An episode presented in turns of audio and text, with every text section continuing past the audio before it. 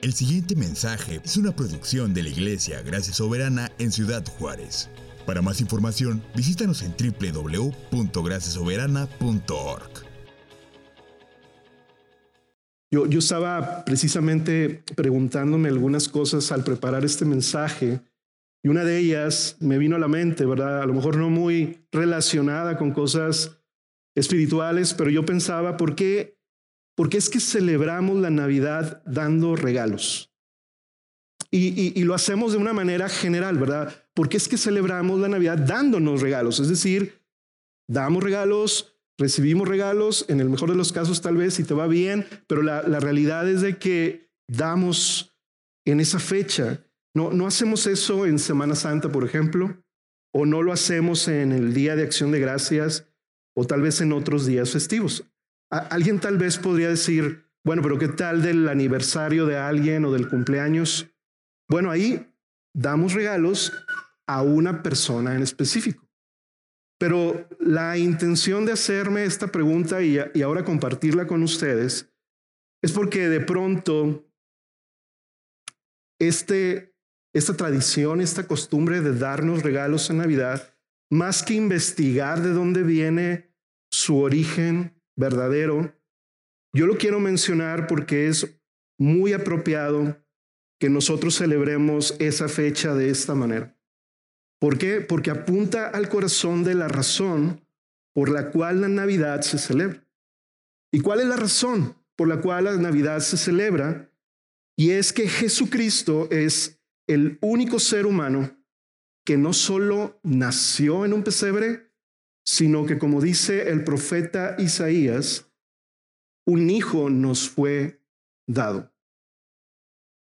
Un hijo nos fue dado. Yo quiero que te quedes con esta última frase en tu mente, porque es justamente la manera en cómo la humanidad y la creación entera nunca, escuchen bien hermanos, nunca experimentaremos ningún regalo igual jamás.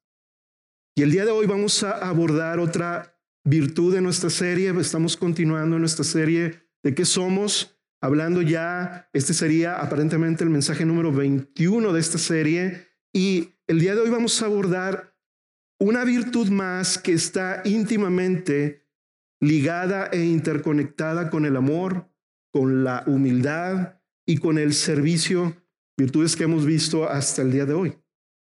Nos vamos a introducir en esta virtud que, les voy a presentar en un momento más.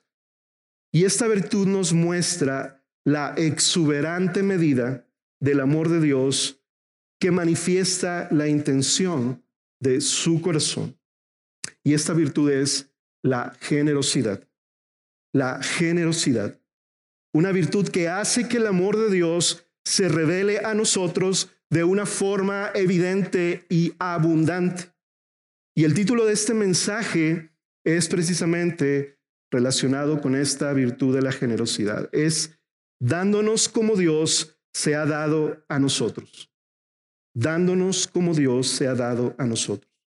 Y en nuestra serie de qué somos hemos visto que la virtud del amor es la virtud cardinal, la virtud central de la cual fluyen todas las demás virtudes.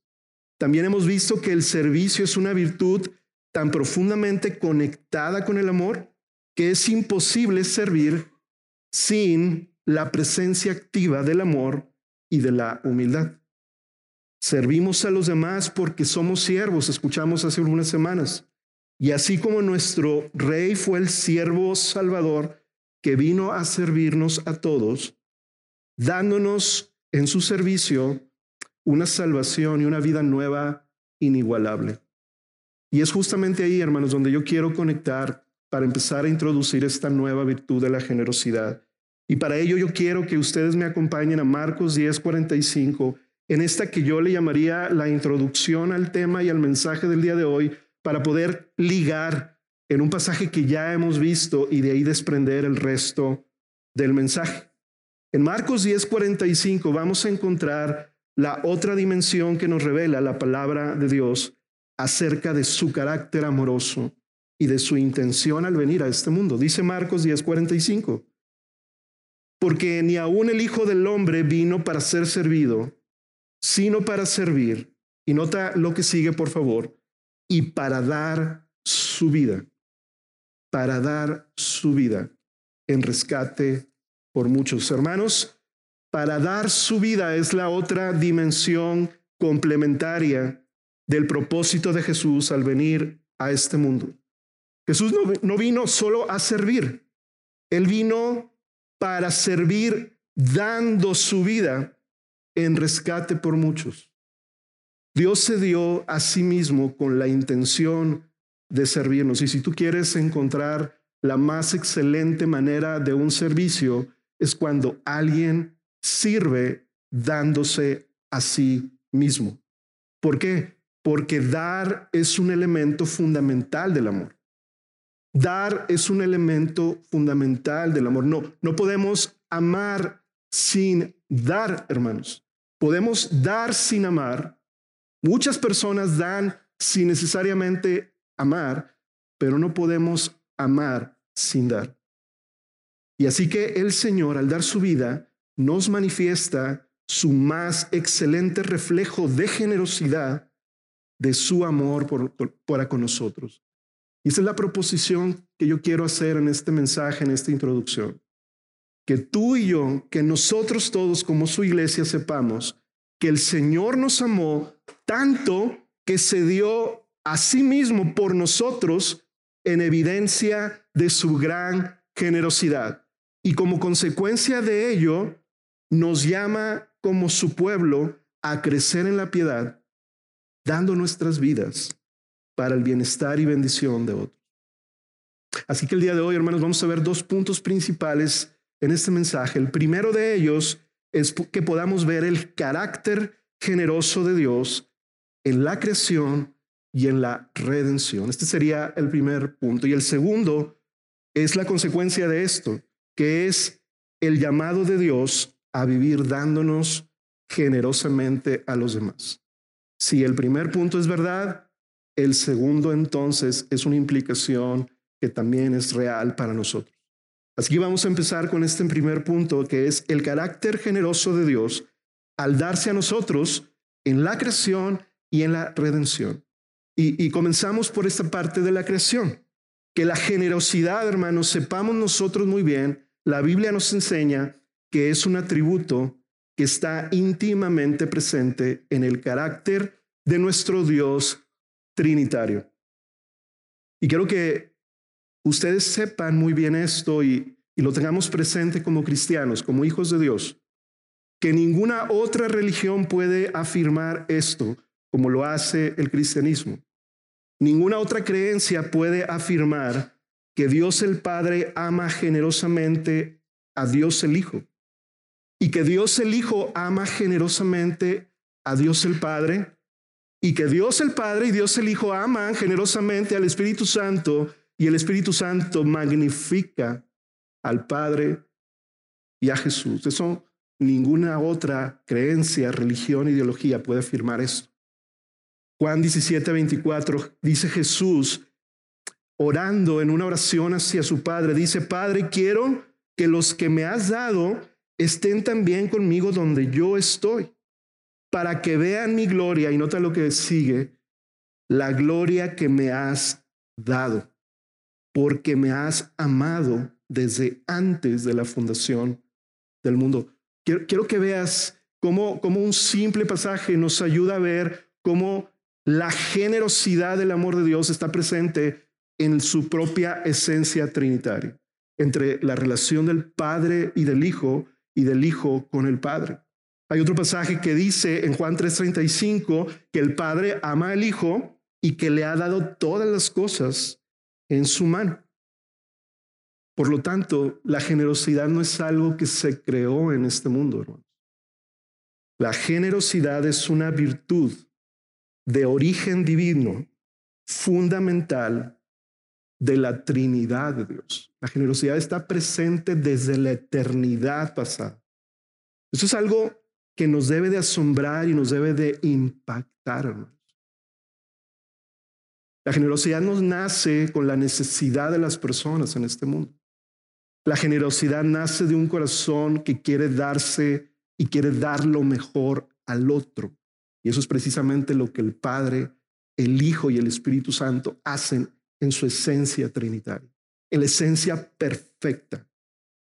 Es parte de nuestro entendimiento. Y el Señor, hermanos, compartió generosamente su esencia a través de sus obras poderosas al haber creado el universo. El Señor dice en Génesis 1.1, ¿verdad? Que Él en el principio creó Dios los cielos y la tierra. ¿Y cómo los creó? Los creó de una manera poderosa, majestuosa, que reflejan lo que Dios es. Y esto es parte de la generosidad de Dios para con su creación. ¿No te parece demasiado generoso que el Señor al hacer al hombre lo haya encomendado para guardar, para cuidar y para gobernar su gloriosa creación? Y no nada más esto, sino que Dios se, fue, fue sumamente alegre, gozoso en ver al hombre creado a su imagen y semejanza, pero él dijo, no es bueno que el hombre esté solo. Y le dio el mayor regalo que pudo haberle dado al hombre en la creación, y fue el haber creado a la mujer para complementarlo y para fructificar y llenar el jardín que Dios había creado para su gloria con el propósito de mostrar su generosidad. El Señor diseñó, hermanos, todo el mundo visible, los océanos, los ríos, las montañas, y los llenó generosamente. Hay más de 400 mil especies de flores. Hay más de 200 mil especies de plantas. Más de 10 mil especies de pájaros, ¿verdad? Yo nomás los alcanzo a ver negritos y blancos. No, hay más de 10 mil especies de pájaros.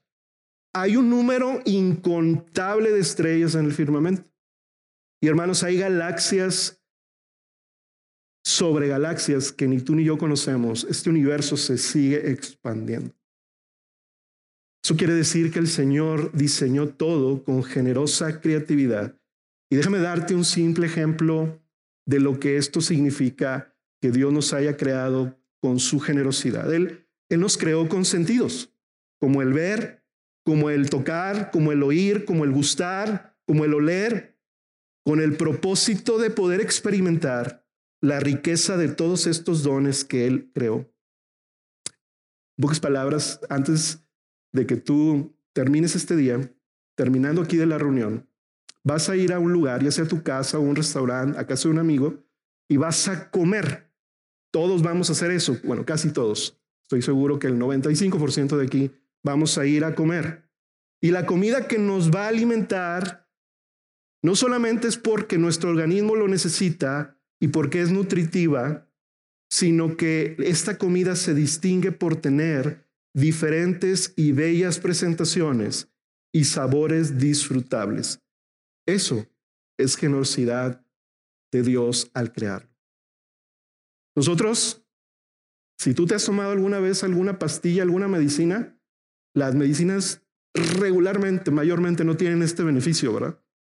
Es muy nutritiva, es muy buena para tu salud, pero ¿cómo sabe? Sabe feo, ¿verdad? Sabe feo. A veces no lo podemos tragar, a veces preferimos que nos inyecten con el propósito de no probarla. Pero la realidad, hermanos, es que Dios no nada más creó para que fuéramos funcionales y sustentar nuestra vida. Él creó las cosas con generosidad para el disfrute nuestro, porque Él quiere que disfrutemos lo que Él ha creado porque al mismo tiempo, al disfrutar lo que Él ha creado, nosotros disfrutamos de Dios. Le damos gloria a Él. Este universo no fue obra de la casualidad o del choque circunstancial de moléculas que simplemente dieron lugar a la naturaleza. El universo tiene un creador y ese creador es generoso, hermanos. Y como sabemos, Dios al crear al hombre y a la mujer, tú y yo sabemos la historia también. El hombre y la mujer, Adán y Eva, en un momento dado le dieron la espalda a Dios. En un momento dado le dieron la espalda a lo que Dios les había dado. En pocas palabras, en un momento dado, Adán y Eva le dieron la espalda a la generosidad de Dios. Creyeron la mentira de Satanás, de que Dios no era lo suficientemente generoso para con ellos y que había más bien sido como mezquino y tacaño de no haberles dado todo lo que la serpiente les había dicho, cuestionando el carácter generoso de Dios. ¿Te das cuenta? Pero nada más fue la rebeldía y la desobediencia de parte del hombre y de la mujer, sino que fue el haber cuestionado el carácter amoroso y generoso de Dios lo que hizo que todo en el Edén se derrumbara y se destruyera por una mentira que ellos abrazaron en su corazón que los llevó a desconfiar de la generosidad benevolente del Creador. Como dice Pablo a los romanos, él les dijo esto, que desde la creación del mundo, los atributos invisibles de Dios y su eterno poder se vieron con toda claridad, así que conociendo a Dios, no le honraron ni le dieron gracias, sino que se hicieron vanos en sus razonamientos y su necio corazón fue entenebrecido. ¿Por, qué estoy diciendo todo esto en relación a la generosidad, hermanos? Porque no reconocer la, generosidad del amor de Dios te vuelve irracional y oscurece tu corazón. De, de, ese tamaño es la importancia de la virtud, de la generosidad del amor de Dios. Pero aún después de esa terrible caída, hermanos, Dios continuó siendo generoso con un pueblo rebelde por cientos, es más, por miles de años. ¿Por qué? Porque el Señor, en lo que Él es y en lo que Él hace, Él no cambia. Y eso incluye su generosidad. Incluso el apóstol Santiago dice que toda buena dádiva y que todo don perfecto, ¿qué cosa? Desciende del Padre de las luces, en el cual no hay cambio ni sombra de variación. Dios no depende de cómo lo traten para Él entonces cambiar. Él no varía respecto a eso. Su generosidad y su amor van a ser constantes, eternas y firmes con quien Él ha decidido amar. Eso, y eso a mí me da mucho gozo y por eso les decía hace un rato que le doy tantas gracias a Dios, hermanos, de poder ser parte de un grupo de hermanos que está reunido experimentando las riquezas, tanto, tanto materiales como espirituales, del Evangelio, porque podemos tener la oportunidad de darnos a otros constantemente. No tenemos, o yo creo que Dios no nos ha dado a nosotros solamente para, para complacernos a nosotros o para consentirnos a nosotros. No, no somos una iglesia consentida y complacida por esa razón, sino más bien Dios nos ha dado mucho de Él generosamente porque Dios ha visto cómo esta iglesia ha buscado oportunidades para dar a otros. Y en esa medida, hermanos, mientras nosotros sigamos caminando, buscando esa, e, esa generosidad y ese amor de Dios, reflejarlo a otros, el Señor va a seguir siendo generoso. El Señor va a seguir siendo generoso. Y ahí paso a la segunda parte de este primer punto, que es que el carácter generoso de Dios no nada más es en la creación, sino también en la redención. Y ahí, ahí yo me quiero parar un rato. Ahí yo quiero detenerme un rato. Ahí tal vez es el punto más fuerte de este mensaje, porque hermanos, la naturaleza de Dios es actuar de una manera tan generosa sobre aquellos que Él amó. Él no solo no se detuvo en seguir manifestando su amor a lo largo de la historia con un pueblo que le dio la espalda, un pueblo que fue mal agradecido, sino que incrementó y llevó a su punto más alto de expresión la generosidad de su amor. El punto más alto, la medida más grande, la generosidad más abrumadora está en el corazón de los siguientes versículos que conocemos de la Biblia. Casi todo cristiano conoce estos versículos de la Biblia. Juan 3, 16, 17. Juan 3, 16, 17. Yo quiero que si tú traes tu Biblia ahorita, ahí la abras y ahí la dejes un buen rato, porque ahí nos vamos a quedar un ratito. No mucho, pero un ratito. Juan 3, 16, 17 dice esas palabras. Porque de tal manera amó Dios al mundo, que dio a su Hijo unigénito, para que todo aquel que cree en Él no se pierda, sino que tenga vida eterna. Porque Dios no envió a su Hijo al mundo para juzgar al mundo, sino para que el mundo sea salvo por Él. Hermanos, este tal vez es el versículo más popular de la Biblia, el que refleja tal vez con mucho mayor amplitud e intensidad la generosidad del amor de Dios. Y quiero que vayan viendo junto conmigo la maravillosa verdad que este pasaje resalta, la generosidad de Dios para con la humanidad y un mundo caído. Lo primero que quiero que vean en este punto, hermanos, es que es que el impulso principal, la motivación fundamental la intención más profunda de Dios al enviar a Jesús, ¿cuál fue? Fue su amor, tal como lo dice, porque de tal manera amó Dios al mundo.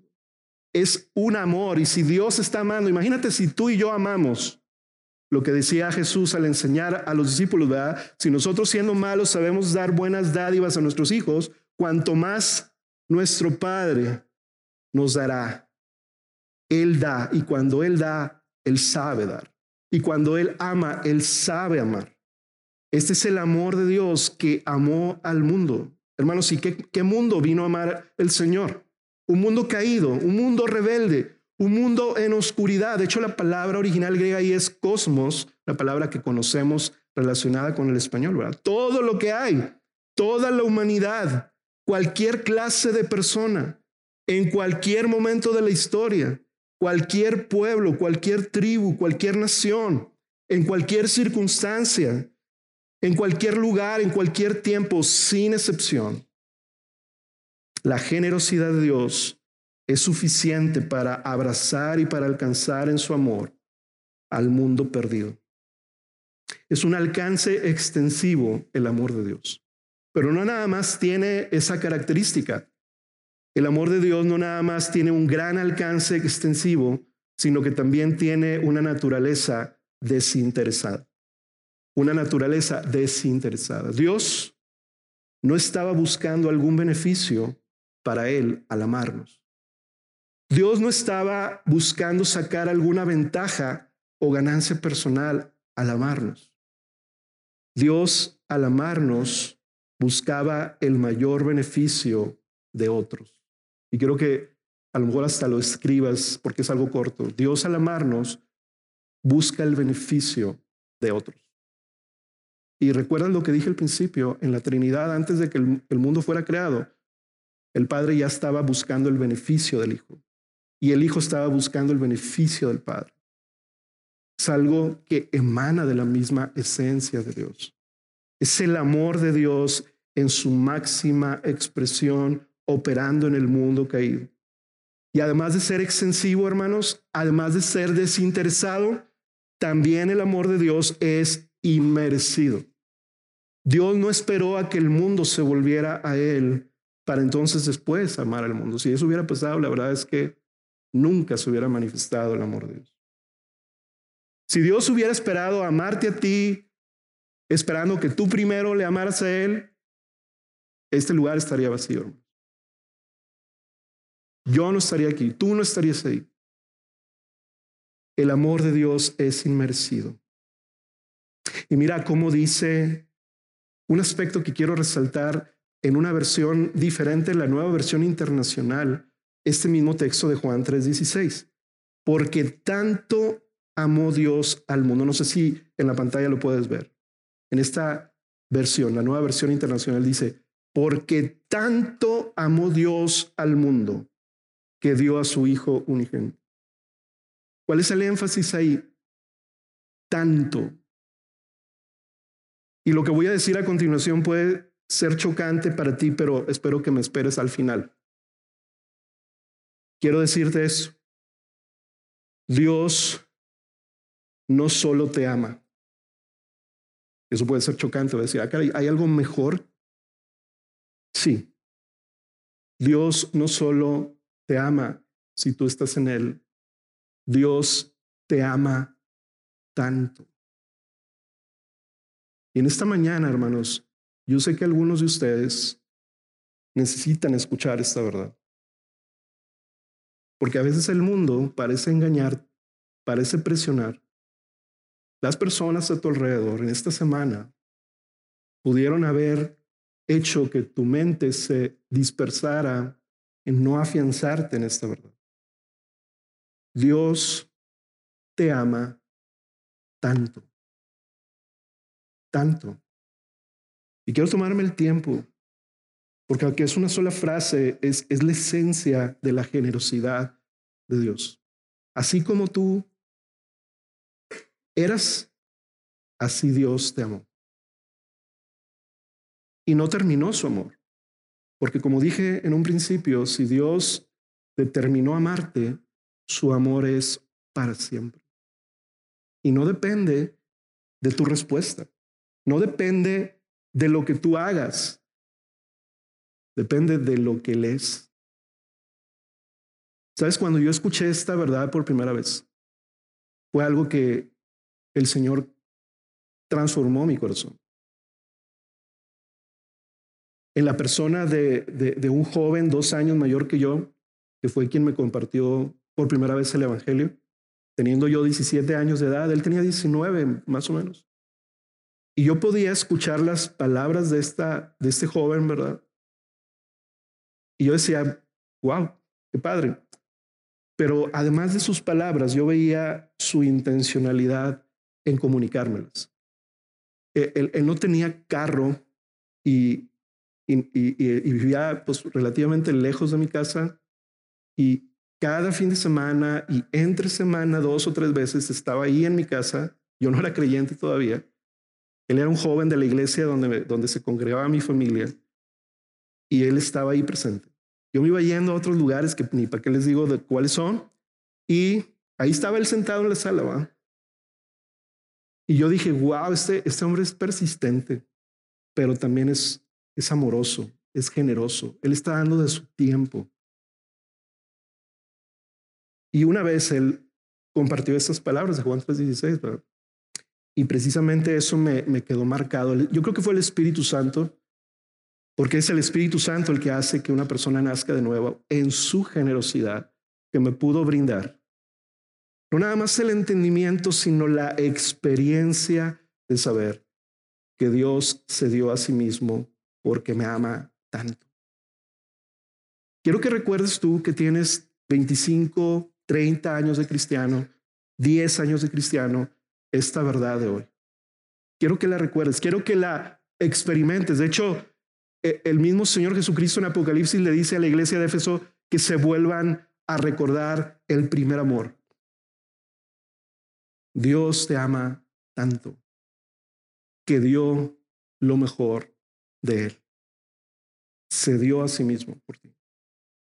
Así que no hay nada que tú estés experimentando en este día, en esta semana, en este mes, que puedan separarte o quitarte o eximirte de ese amor que Dios se ha dispuesto a darte para siempre. Piénsalo bien. A lo mejor acabas de tener un problema en tu familia. Alguien te acaba de decepcionar, de dejar. Alguna situación económica que, que está quebrando la dirección que tú esperabas tener en unos años. Yo quiero que recuerdes esto. Dios te ama tanto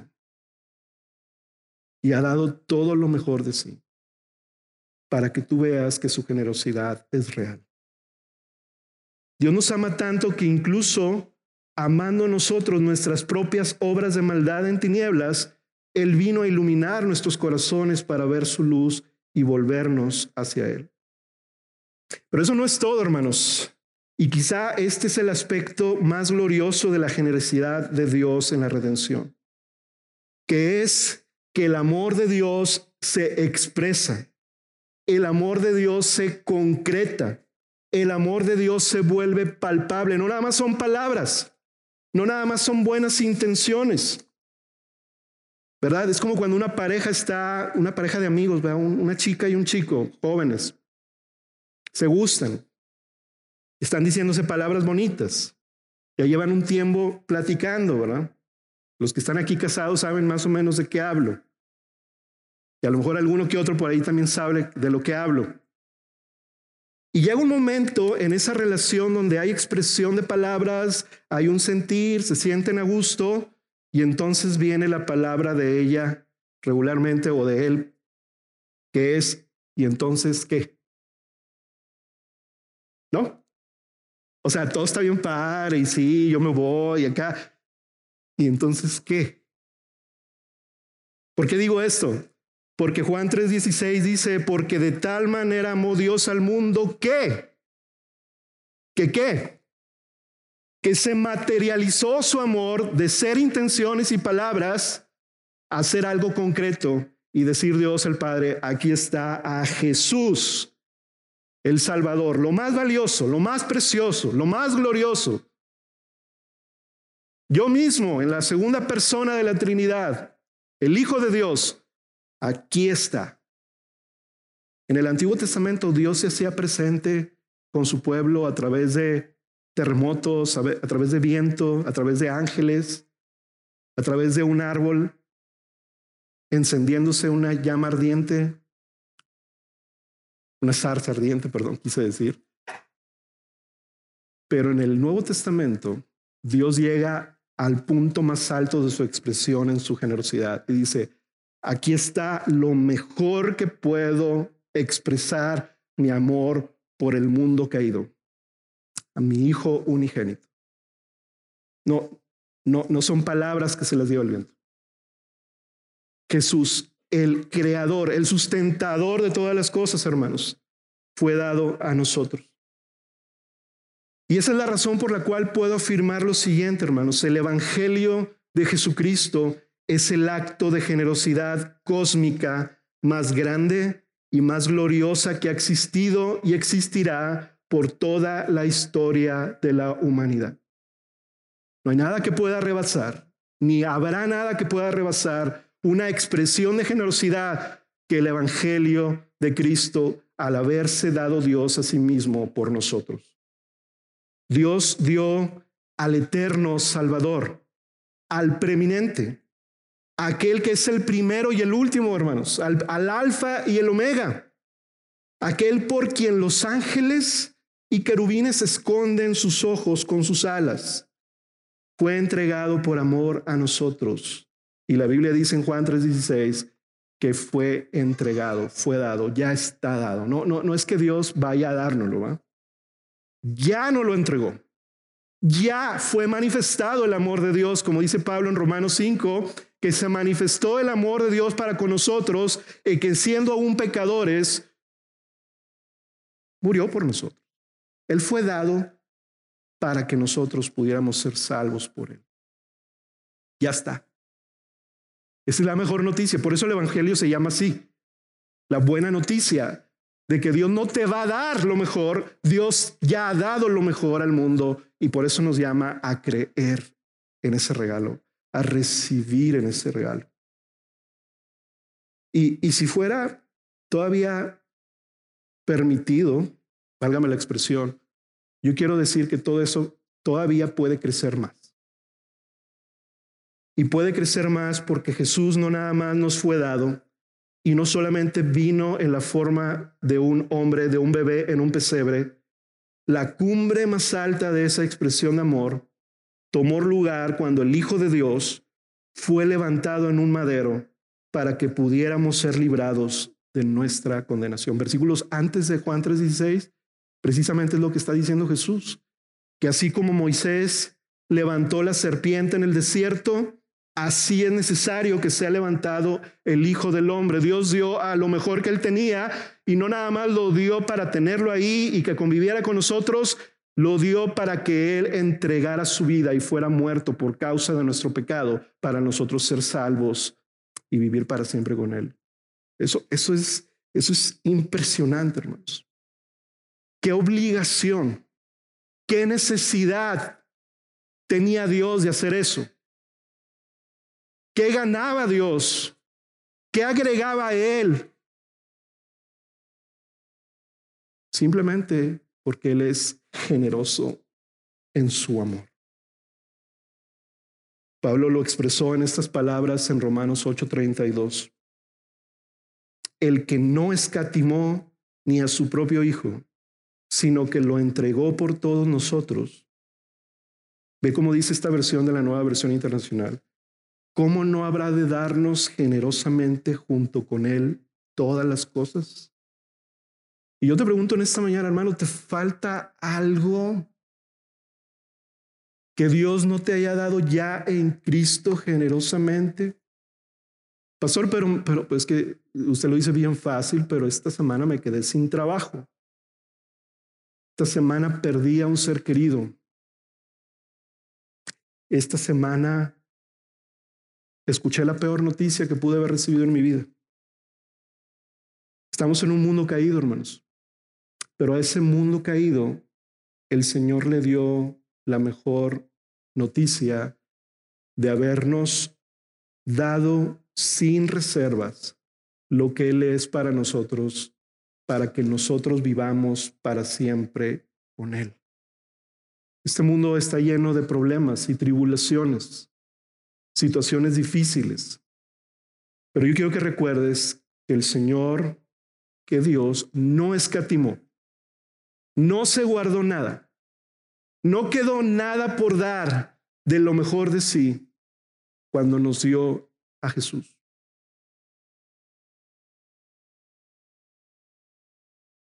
Siempre tendremos problemas económicos. El Señor Jesucristo dijo, siempre los pobres estarán con ustedes, hablando de que este mundo estará en una situación caída siempre, pero nosotros nos fue dado algo mejor que ningún bien material, que ninguna salud perfecta nos podrá dar nunca jamás. Una satisfacción y una vida eterna para siempre con Él. Cuando tú pierdes a un ser querido, cuando tú pierdes tu salud, es algo fuerte, es algo que cambia el transcurso de tu vida eternal, pero no cambia el transcurso de tu vida eterna. Porque la promesa de Dios para nosotros en Cristo es que tendremos cuerpos nuevos, resucitados, glorificados como el de Claro que oramos por la sanidad porque creemos que Dios sana y Él es poderoso para hacerlo y nos da generosamente eso. Pero también es cierto que nosotros tenemos una promesa de que estaremos eternamente en una condición mejor que la que estamos ahorita en 70, 80, 90 años de nuestra existencia. Y algunos mm, tal vez no, no, no llegan ni a eso. Y eso me hace entonces, hermanos, poder transicionar a algo que el Señor espera de nosotros.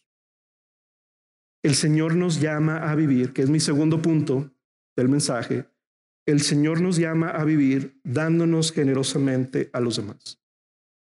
Y, y, el Señor nos llama a vivir dándonos generosamente a los demás, no porque Él le guste darnos instrucciones sin sentido o mandamientos para molestar nuestras vidas, no. El Señor al darnos a Jesús nos transforma para vivir, llamados a reflejarle, dándonos nosotros a los demás como Él se ha dado a nosotros. Y quiero mencionar algunas razones, tal vez dos, y si puedo alcanzar tres lo haga, pero algunas razones por las cuales este llamado a vivir dándonos generosamente es un distintivo de todo creyente que busca crecer en la piedad. Y la primera razón es esta que vivir dándonos generosamente es un reflejo del Evangelio que nos ha transformado. Las personas que han sido alcanzadas por el poder del Evangelio son personas que tienen un nuevo poder y un nuevo anhelo en su corazón que Dios ha implantado para vivir en generosidad.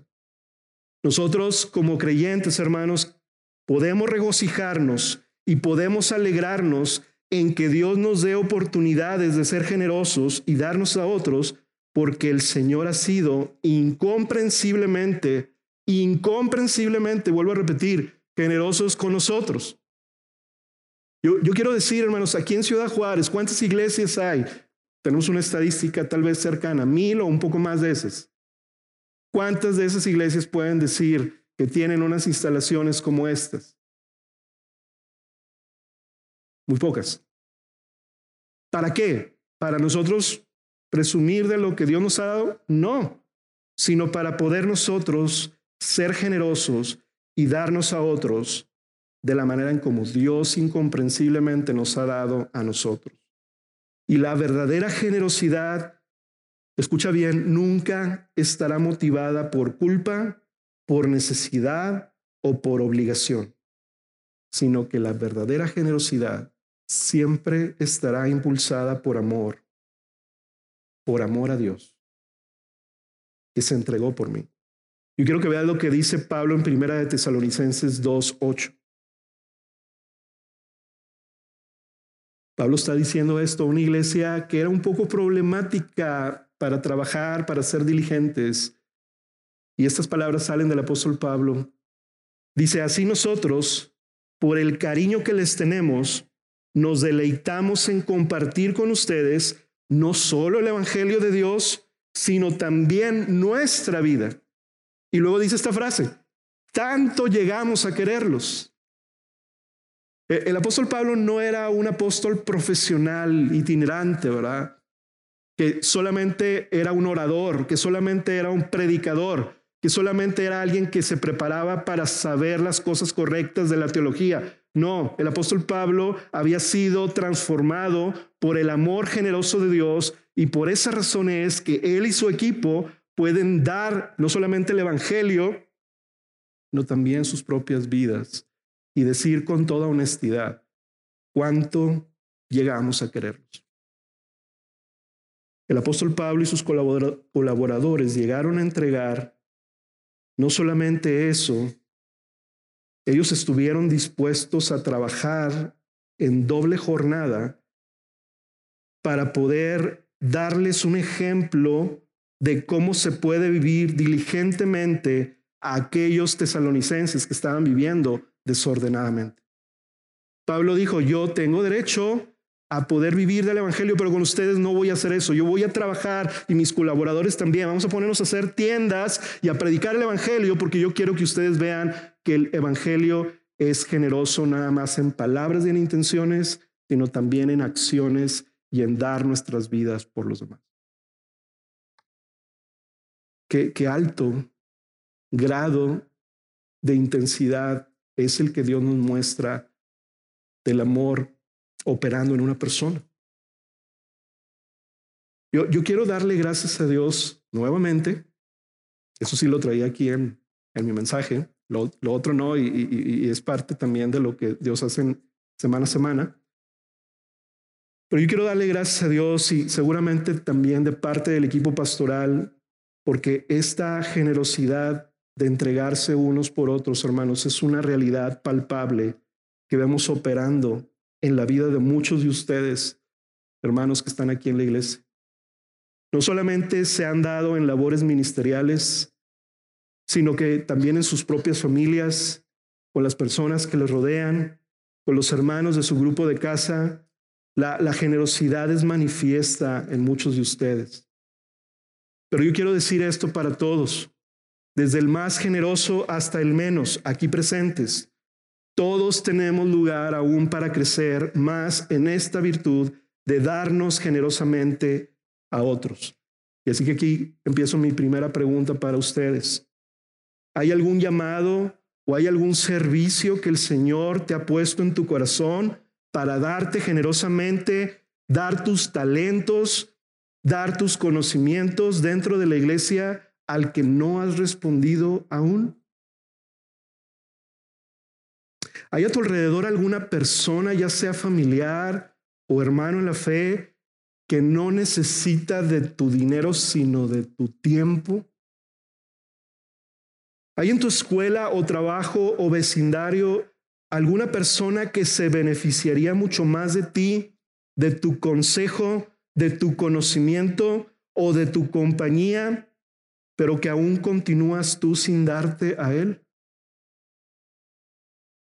Hermanos, ¿se ha sentido alguna vez con la convicción de tristeza que pudiste haber hecho algo más por alguien y no le diste la suficiente importancia? ¿A alguien le ha pasado eso? Yo creo que a todos. Te quedas ahí y, dices, híjole, ¿cómo no, ¿cómo no me detuve en hacer esto? ¿Sabes por qué sientes eso? Porque el Espíritu Santo está en tu corazón, que te quiere impulsar al propósito que Dios quiere para tu vida. Pero a veces nosotros preferimos vivir para nosotros mismos más o no nos planeamos o no somos intencionales, ¿verdad?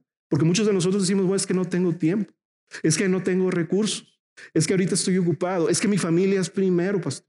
Acuérdense, el mensaje de la semana pasada, el pastor Carlos dijo, yo soy papá y yo tengo que ver a mi esposa y a mis hijos. Sí, sí, sí. Pero a veces eso lo convertimos como excusa, como nuestra falta de programación y de planeación de nuestra vida para no servir como debemos de servir a otros. El amor busca el bienestar de otros. La segunda razón, hermanos, de por qué Dios nos llama a vivir generosamente es que vivir dándonos generosamente asegura que el amor de Dios se perfecciona en nosotros. ¿Tú, quieres asegurarte de algo en esta vida? Yo, sí, y yo creo que tú también. Que el amor de Dios está perfeccionando en ti. ¿Cuál es la mejor manera de hacer esto? De asegurarnos que el amor de Dios se perfecciona en nosotros cuando vivimos dándonos generosamente a otros. Ese es un buen indicador. La generosidad es cuando vivimos por amor pensando en cómo buscar oportunidades para los demás. Te pregunto nuevamente, hermano, ¿a quién o a qué entregas lo mejor que tú eres o lo mejor que tú tienes? Lo mejor de ti, ¿estás dándolo a los demás que te rodean o estás acumulando lo mejor de ti para ti mismo y para tus propios propósitos? Nuevamente repito, podemos dar sin amar, pero no podemos amar sin dar. Ahora yo quiero que vean este último pasaje en Lucas 6, 37 al 38. Y Lucas 6, 37 al 38 nos habla de un pasaje donde Jesús estaba en el Sermón del Monte trayendo una, una enseñanza sumamente poderosa e ilustrativa de cómo es el carácter de las personas del reino de Dios. Cómo es el carácter de aquellas personas que están caminando en el reino de Dios y, dice estas palabras en Lucas 6, 37 al 38. No juzguen y no serán juzgados. No condenen y no serán condenados.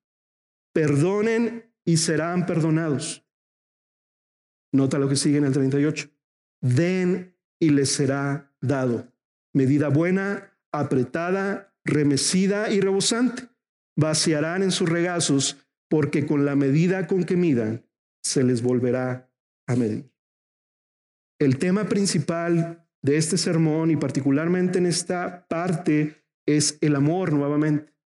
Pero Jesús está hablando ahora no nada más de una generosidad material, de dar nuestros bienes, de dar nuestro dinero, no. Jesús está hablando de el amor que hace que nuestra disposición para con los demás sea tratarlos de una manera adecuada y de brindarnos a ellos de una manera adecuada.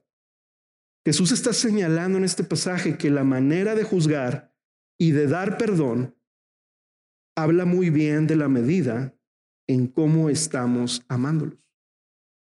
Si es de una manera mezquina, injusta, o de una manera generosa en amor. Porque el amor es una expresión contraria, siempre es contraria al juicio sobre otros. Hermano, ¿cómo estás tú midiendo a los demás que están alrededor de tu vida? Ya, no digamos a todos los que estamos aquí, ¿verdad? Porque no nos conocemos todos, pero ¿cómo medimos? ¿Cómo consideramos a los demás? El Señor habló de un ejemplo de esto que los discípulos hicieron en el Evangelio, de una mujer que una vez vino a los pies de Jesús y derramó su perfume a sus pies. ¿Se acuerdan de ese pasaje? Los vino a ungir con su perfume. Y los discípulos, ¿qué fue lo que hicieron? Algunos de ellos dijeron, esto está bien mal. ¿Por qué está tirando y desperdiciando algo tan valioso? Y empezaron a juzgar a esta mujer de una manera equivocada, sin amor, sin generosidad, sin siquiera preguntarle, oye, ¿por qué estás haciendo esto? Como muchos de nosotros a veces juzgamos a los demás sin ni siquiera preguntar, oye, ¿por, qué tú haces esto? Y a veces creemos que lo hacen por motivos que ni siquiera son verdad.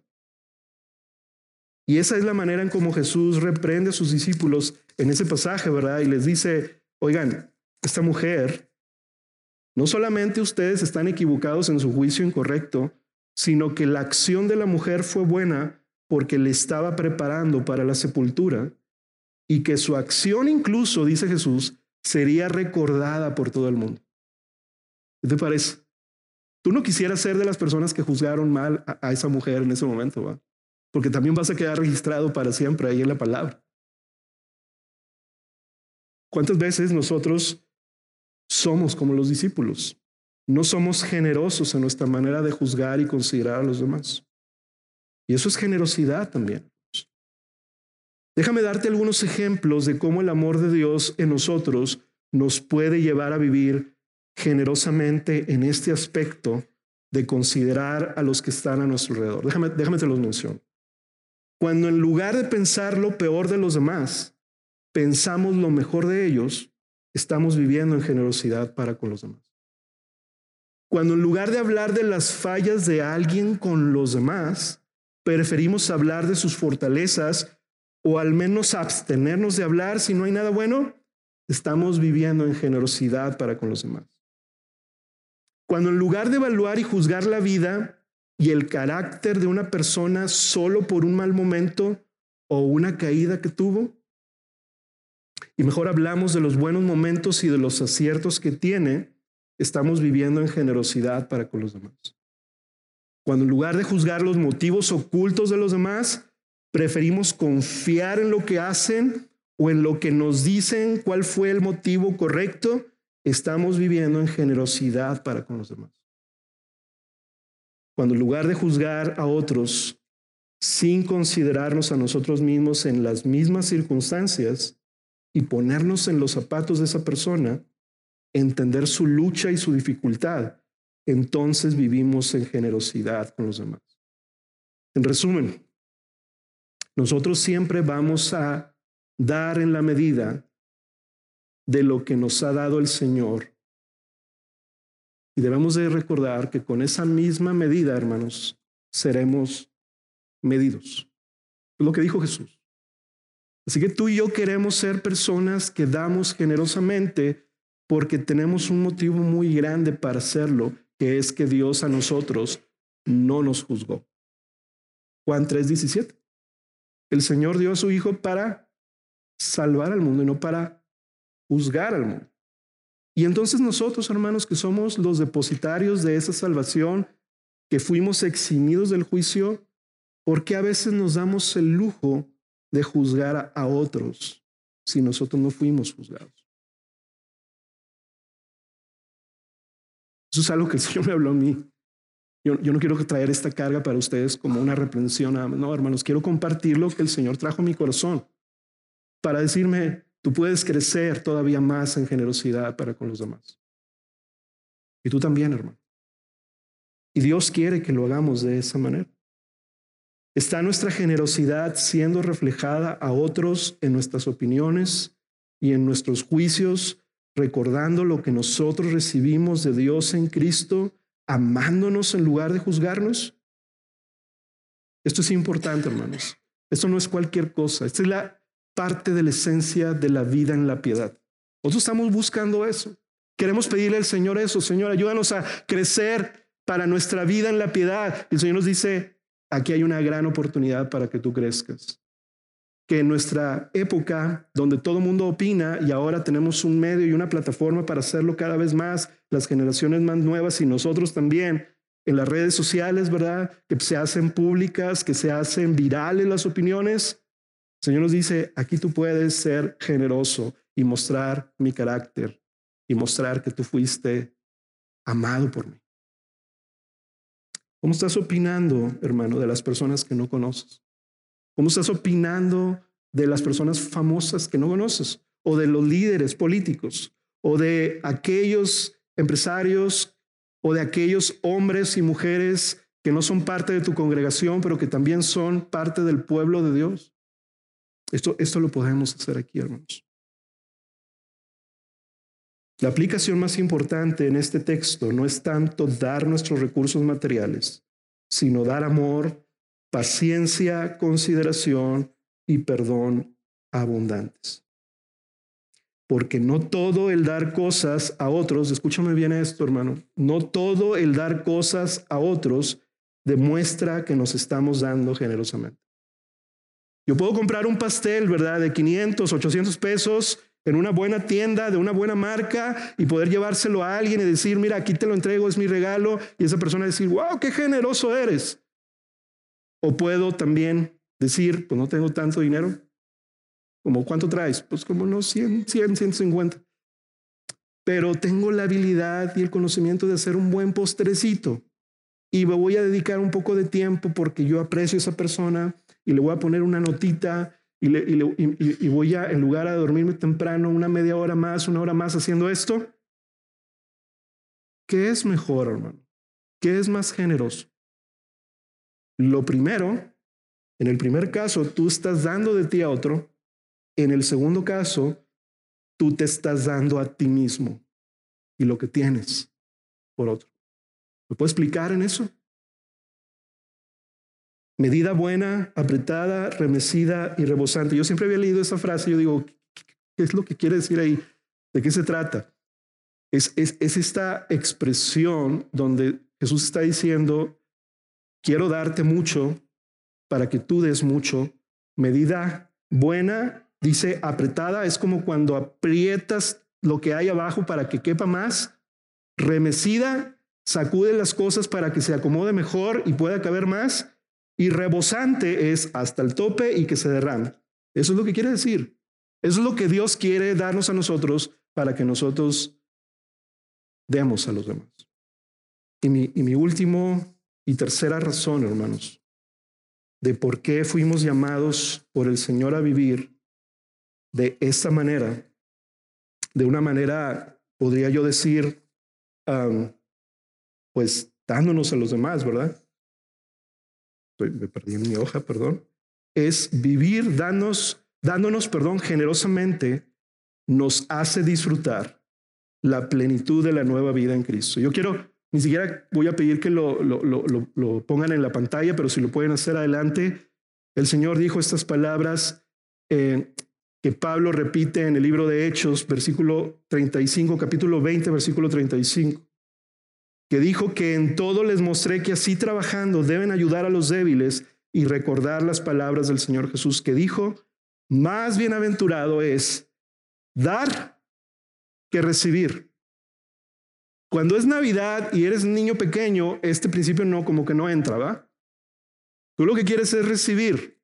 Y tú dices, más bienaventurado es recibir, pero cuando ya tú creces, cuando ya tú eres adulto, cuando tienes hijos o cuando eres abuelo, ¿qué es más bienaventurado en una Navidad? Que tú puedes ver cómo los demás disfrutan lo que Dios te ha dado a ti para darles a ellos. Más bienaventurado es dar que recibir.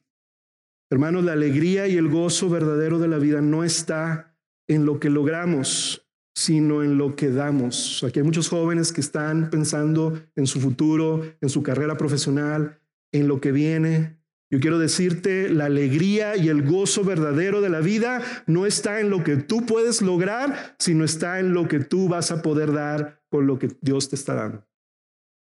Eso quiere decir que te puedes preparar bien en tu carrera, que te puedes preparar bien en tu trabajo, sí, pero piensa que la alegría verdadera no está en lo que tú vayas a lograr, sino en lo que, por medio de lo que Dios te dé en tu carrera o en tu trabajo o en tu negocio, tú puedas dar y darte a otros.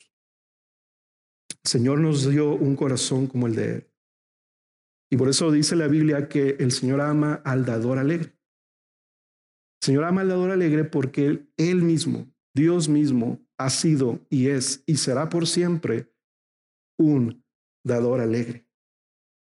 Dice el pastor John Piper esta cita que quiero mencionarles, estará en la pantalla. La razón por la cual o la razón por la que Dios te da más de lo que necesitas no es para que disminuyas tu gozo guardándolo para ti, sino para que aumentes tu deleite y alegría dando más. El pastor John Piper tiene estas frases así bien profundas que, que lo hacen pensar a uno. Y básicamente lo que quiere decir es que Dios nos creó para ser dadores como Él. Dios es el dador generoso por excelencia que nos hizo a su imagen y semejanza. Cuando tú y yo ayudamos a la necesidad o al gozo de otro y éste se cumple, Dios nos lleva a un verdadero estado de bienaventuranza y satisfacción al dar que no podríamos experimentar ese gozo y ese deleite ni con todos los bienes, ni con todos los placeres que este mundo nos pueda, nos pueda dar. Más bienaventurado es dar que recibir, hermanos. Dios se dio a nosotros en Jesús y con Él nos ha dado todas las cosas. Todas las cosas, como dice segunda de Pedro 1, necesarias para la vida y la piedad. Yo quiero que tú y yo oremos en esta mañana pidiéndole al Señor que nos haga experimentar una visión de su amplia generosidad y de su amor en Cristo que Él nos ha dado.